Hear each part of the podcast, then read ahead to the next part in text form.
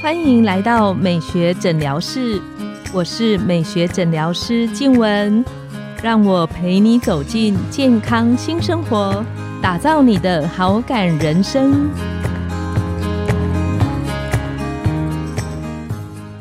欢迎光临，我是你的美学诊疗师静雯，让我陪你练习好感人生，走进健康新生活。今天我们很开心邀请到的来宾是整形外科的陈承谦医师，我们请陈医师跟线上的听众打个招呼，自我介绍。主持人好，各位听众大家好，我是整形外科陈承谦医师。那我目前呢是在雅风励志诊所呢担任副院长。那我现在呢，主要的一些职业的项目呢，擅长的手术呢，主要是一些颜面的整形手术，比如说，尤其是眼周的手术，眼周年轻化，眼皮、眼袋啊，还有隆鼻。那还有部分呢，就是身体体雕啊，平胸手术跟所谓的隆乳手术。我们很谢谢陈医师，今天这个话题呢，我个人也非常的关注，就是关于黑眼圈的部分。那这两年呢，因为疫情的关系，嗯，小朋友尤其是之前陈医师也知道，就是大家都常常在家那个视讯上课，然后我女儿呢就迷上了用一些，他们不是用 Line，他们用 DC，嗯哼，在线上呢跟同学哇。他们几乎是秒读，就是非常多的传讯啊互动。对，我们家美眉天生眼睛大一点点，所以本来呢就有一点点黑眼圈。最近我突然一回头看，发现她那个平板用的时间实在是太长，所以她的黑眼圈比以前又更明显很多。那关于黑眼圈的这个话题，我们请陈医师来跟我们线上的听众聊一聊黑眼圈这个议题啊。确实像黄医师说的，我觉得在疫情的这三年来啊，整个眼周的这个呃，老化这个议题哦，被大家都注意到了。因为戴了口罩之后，就只露出对，都只露出眼睛。然后呢，大家都习惯性，比如说开会啊，尤其是我们像我们医疗上面，也很多的线上会议，第一次在荧幕上看了自己，哇，那真的觉得说，哇，这个眼周看起来有疲惫，嗯，显老态，嗯，所以黑眼圈确实是一个非常重要的议题，也是给人家第一印象，对，我觉得很强烈的一个部分。嗯，对。那他们说黑眼圈其实有。分好多种，可以请陈医师聊一聊。我觉得黑眼圈是这个英文上面叫做 dark circle 嘛，哈。那 dark circle 呢，就是说我们的眼睛呢看起来黑黑的一整圈嘛，哈。所以中文翻译也是一样啊。那我我们比较大家会注意到这个议题，常常都是讨论到下眼睑呐。下眼睑就是说我们有泪沟啊，然后有。眼袋呀，哦，然后呢，那个地方看起来凹凹的、暗暗的，然后有点泡泡的，浮浮的感觉，对，浮浮的感觉，那看起来就好像没有睡饱，然后很疲惫的感觉。嗯，那黑眼圈的成因呢？其实因为我们刚好讲到，它既然叫做黑眼圈嘛，所以就是视觉上看起来黑黑暗暗的。所以我觉得它的成因上面呢，其实第一个为什么会黑呀？嗯，其实我们眼睛周围眼周哦一整圈，不是只是下眼皮，嗯就是整个眼球周围一整圈三百六十度，这个区域的皮肤是我们身体最薄的地方。没错，对，那最薄的皮肤呢，它有特色就是它会比较容易透光啊。那这个透光性很强的时候呢，我们这个背后的这个组织的颜色就会呈现出来啊。什么叫组织的颜色呢？比如说就是像血管的颜色。嗯，呃，血管的颜色大家可能不容易去理解哦。但比如说，大家去想，我们到医院去打针的时候，手伸出来的时候，那护理师怎么去找到我们的血管？就是有血管的地方，颜色会变得比较蓝蓝紫紫，嗯，青青蓝蓝，对，青青蓝蓝紫紫的。那我们眼周的深层，眼球的下方，其实到处都是这些血管啊。嗯嗯。所以，当我们的皮肤比较薄的时候，这些血管如果比较粗的人，那看起来就会比较透光，看起来会暗沉。嗯。那尤其在如果我们又熬夜的时候，呃，这现象就更恶化。所以眼周的皮肤在这个区域越薄的人，我觉得视觉上黑眼圈、暗沉感，有时候在气色改变、疲惫度不一样的时候，改变会特别大。哦。那相对如果说本身的皮肤的厚度相对厚一点的人，哎，那这现象反而会淡一点。所以眼周如果皮层厚一点的时候，那个血管的感觉会觉得比较不明显。对对对，因为它比较厚一点，所以它比较没有透光度没那么强。是，这是第一个。那第二个就是说呢，我们身体的皮肤哦，每个区域的皮肤本身的色素颜色就不太一样。嗯嗯，对，像我们比如说我们大概知道说有一些部位呢，像我们的腋下、胳肢窝的地方啊，会阴部的地方啊，哈，有些地方的皮肤颜色就是会稍微比较重，然后多一点点。皱褶，那这种皮肤色素本质上颜色的不同，嗯，也会有所影响。哦，所以眼周这边的皮肤本来它的色素就会相对重一点点，那也也是因人而异。那有些人呢，他的色素真的落差就非常的大，嗯，所以呢，很无形之中，他即使很年轻，像小朋友的时代，其实他看起来就多多少少眼周多了一点点深邃深邃的感觉，其实就是因为眼周的肤色比较重一点点，嗯，呃，这是一个原因。那我刚刚有提到，就是说这两个因素呢，其实它还会有一个部分可能有相关性的，就是说像过敏啊，因为比如说我们现在其实大概有七八成的人哦，多少都会有一点点过敏性鼻炎，因为现在的空气环境空气不是那么干净，然后周围的环境过敏也有很多。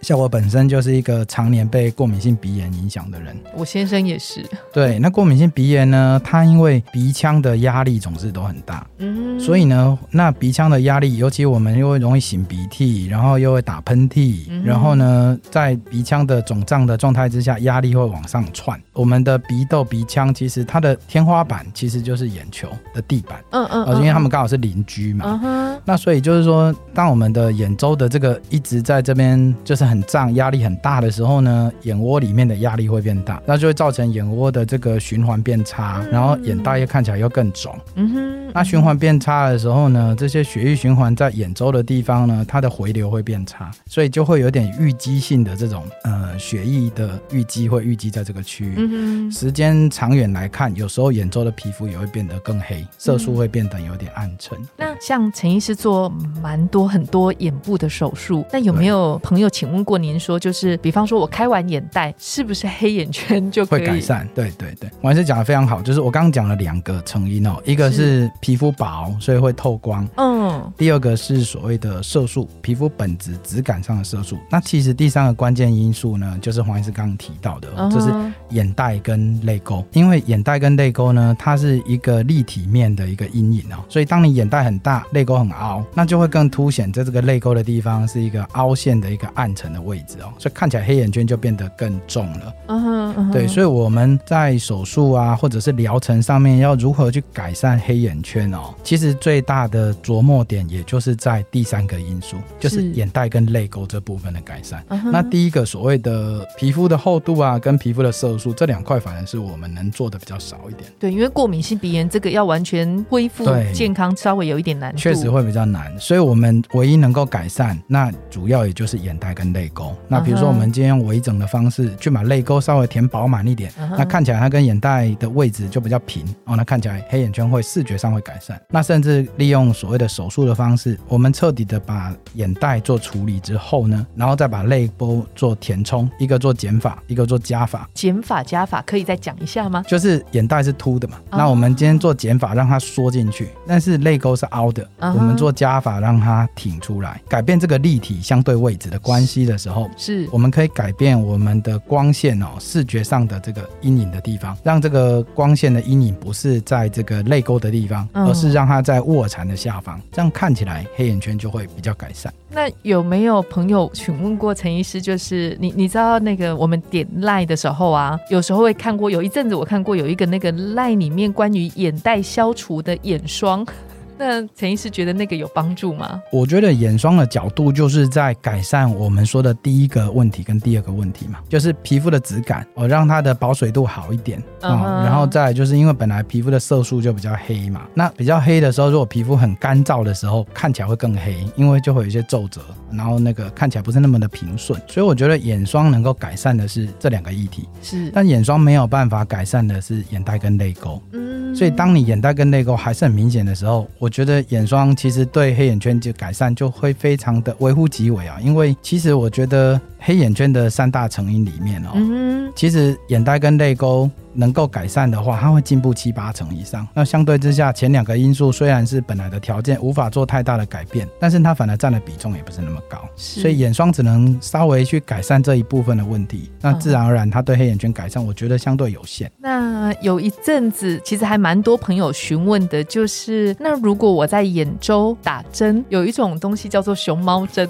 陈医师觉得打那个对于黑眼圈圈改善的效果呢？呃，我觉得熊猫针我自己也有帮我不少的客人朋友打，哎，嗯，那我觉得它确实有一定的改善的效果。因为我是怎么去使用这个熊猫针哦？是，其实它最大的原因就是啊，熊猫针它本身的材料是所谓的胶原蛋白。嗯哼，那什么叫胶原蛋白呢？胶原蛋白就是像我们在吃的一些猪皮呀，皮肤深层那个浅层的这一块白白的这些组织哦，这些东西都像胶原蛋白。那胶原蛋白本身的质感呢，就像我们挤牙膏一样，它是有一点黄黄白白的。哦，挤牙膏。就是那个牙膏的颜色，它是质感上是比较白的。嗯哼，那也因为它本身的质感上是比较白的，所以呢，如果我们今天使用胶原蛋白，就是俗称的台湾叫做熊猫针哦，这个产品我们在做眼周的年轻化治疗的时候，我的使用方式就会是两个哦，一个是拿来适度去填补这个，如果说泪沟也相对凹，我也会直接用它当做体积 filler 去填这个泪沟，让它立体一点，是。改变这个阴影的位置。那第二个呢，我会把它泡的再稀释一点点，然后有一点铺在我们皮肤的下面，因为我们刚刚一开始有先解释，眼周这边的皮肤很比较薄，对，所以我增加一点它的厚度，它的透光度会降低，所以打的非常的薄哦，打在这是在皮肤的后面，让那个皮肤有点好像厚度变厚一点。然后第二个，因为它本身的质地也是白色的，所以它白色的跟本来的皮肤黑色的这个部分去做一个综合的时候，颜色看起来会变淡一点。所以确实它可以得到一个立即，然后看起来黑眼圈有改善的效果啊。只是所以这个是一个不错的针剂。那施打上面其实也相对安全哦，而且胶原蛋白它吸收率几乎都会可以完全吸收掉哦，所以这是它最大的优点，不怕有什么残留啦。嗯不过是优点，也就是缺点啊，也就是因为它吸收率都很不错，所以或许通常六个月到一年之间，有可能它都全部都吸收掉之后，你可能会需要再打第二次。嗯哼，那我我不知道，就是站在我们女生的角度，感觉起来就是眼周打针，大部分的人比较在意的应该是好像是很多针，那会不会很痛？会不会淤青的很明显？那陈医师都怎么回答你？我都说我们要变美，总要付出代价。对，因为陈医师有没有办法保证不淤青啊？但是我会做一些处置方式，去第一个先讲痛好了。嗯，痛这件事情，其实因为眼周的皮肤很薄啊，也因为它很薄，所以其实局部涂麻药的效果就特别好。所以我们局部麻药涂的时间够久，其实进针的时候可以甚至没什么感觉。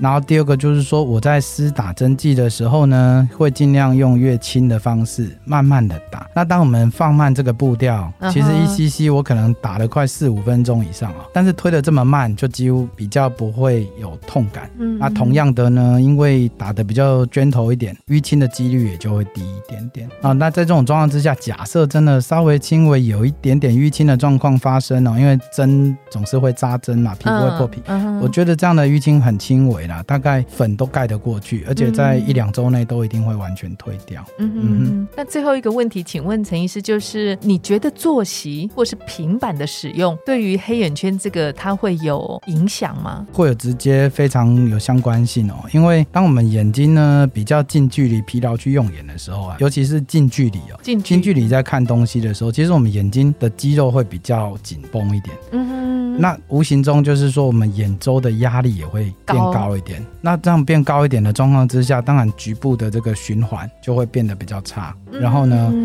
因为眼周的这个压力变大，有时候眼袋就比较容易就往前挤出来。哦，所以如果说有疲劳用眼的情形，尤其像现在三 C 产品，我们要低着头，再加上地心引力的压力一直往下压，我我觉得确实有很直接的影响。所以陈医师觉得这几年就是大家手机、平板使用的比较多，真的跟眼袋的形成有一点点直接或间接的关系。有哎，会。我觉得第一个就是熬夜的族群，还有就是长期大量使用三 C 的族群哦，确实明显的觉得眼袋问题年轻化，就是比较早来对比较早发现对。最后，如果我们线上的听众有黑眼圈的困扰，陈医师可不可以给我们线上的听众一些建议的方式？我觉得黑眼圈的解决，当然，因为我们刚刚有提到哦，很重要的就是眼睛的保养啊，我们要适度让眼睛休息。所以呢，有时候我们说预防胜于治疗啊，这概念是非常重要的哦，因为这会延缓我们的老化。所以呢，我们还是要先让自己尽量去调整一下我们用眼的习惯哦，比如说尽量减少持续长期的一直去使用三 C 啊，好，然后或者是如果真的没办法，那也要适度给自己的眼睛休息，哦，这是第一个。那假设已经形成了这个很明显的这个有眼袋啊、有泪沟的这个现象，其实它也会影响到我们的人际关系，因为看起来就很疲惫。嗯，那真的有这个需求的时候，我觉得也是可以来找我们医生去谈一谈，看有没有能够拟定一些，不管是微整也好或手术也好，都有一些不错的方式可以得到不错的改善。嗯对，以上是我的建议。今天非常谢谢陈医师精彩的内容，我们这一集的节目呢就到了尾声。拥有好感人生，就从今天开始，每周一、三、五晚上十点，带你从日常的好感练习，共创健康美学新生活。美学诊疗室，欢迎再度光临，我们下次见，拜拜，拜拜。